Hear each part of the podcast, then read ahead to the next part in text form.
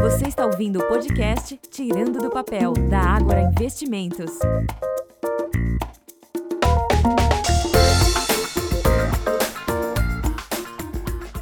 Olá, ouvintes, sejam bem-vindos a mais um episódio do nosso podcast Tirando do Papel. Eu sou Eduardo Resfilho, aqui da Agora Academy. Hoje vamos abordar um tema muito relevante: hábitos que atrapalham as nossas finanças. Vamos descobrir como eliminar esses obstáculos e construir um caminho sólido para o sucesso financeiro. Reconhecendo os hábitos. Primeiro passo: reconhecer os hábitos que podem estar sabotando as suas finanças. Às vezes, pequenas despesas supérfluas passam despercebidas, mas podem acumular grandes prejuízos. Dica 1: faça uma revisão em todos os seus gastos mas faça uma revisão honesta. Identifique onde o seu dinheiro está indo e avalie se há áreas em que você pode cortar despesas desnecessárias. Uma outra dica é controle os seus impulsos. Sabe aqueles impulsos de compra? Antes de gastar, pergunte a si mesmo se é uma necessidade real ou apenas um desejo momentâneo. Controle os impulsos para evitar essas compras desnecessárias. Aqui eu quero incluir uma temática mais prática, com alguns exemplos, tá? Nenhum hábito que você tenha pode ser julgado por outras pessoas como desnecessários. E vale lembrar que aqui nós estamos falando de uma forma genérica. Nós não somos contra nenhum tipo de produto ou nenhum hábito de nenhum cliente ou consumidor, tá? Analise suas despesas mensais com um olhar crítico Verifique, por exemplo, se há assinaturas de serviços que você não utiliza com frequência. Alguns exemplos: assinatura de streaming ou aplicativos. Avalie suas assinaturas de serviços.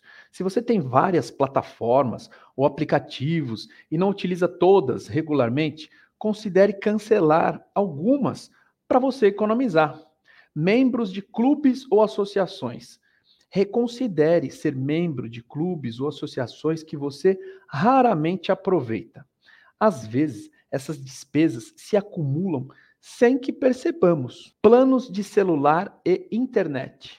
Revise seus planos de celular e internet. Às vezes, estamos pagando por dados ou minutos que não usamos completamente. Vale a pena revisar isso também. Assinaturas de revistas ou jornais. Seja honesto sobre o uso de assinaturas de revistas ou jornais.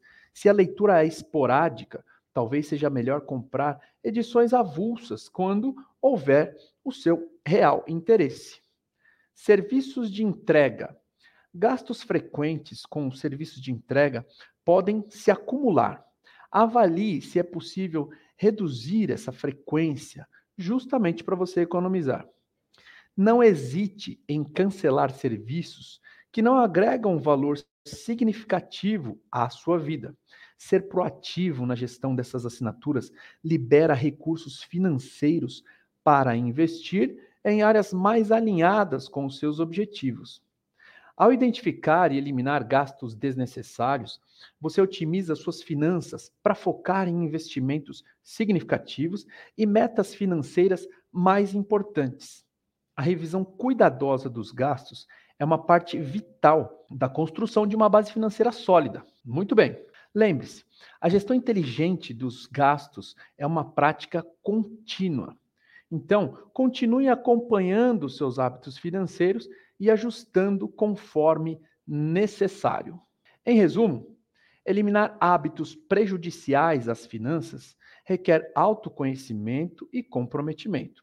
Ao cortar despesas supérfluas, controlar impulsos, planejar e manter investimentos consistentes, você está construindo uma base sólida para uma relação mais saudável com o dinheiro. Esperamos que essas dicas sejam úteis para melhorar suas finanças. Fiquem ligados para mais insights financeiros em nossos futuros episódios aqui no Tirando do Papel. Se tiverem perguntas ou tópicos que gostariam que abordássemos, não hesitem em nos contatar.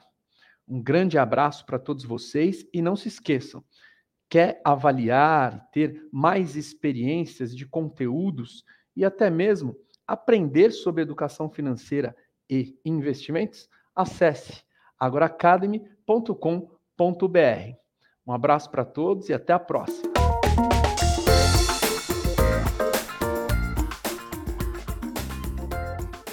Este podcast não representa promessa de compra e venda ou recomendação de qualquer ativo financeiro, sendo única e exclusiva responsabilidade do investidor a tomada de decisão. Consulte os riscos das operações e a compatibilidade com o seu perfil antes de investir. Rentabilidade passada não é garantia de rentabilidade futura.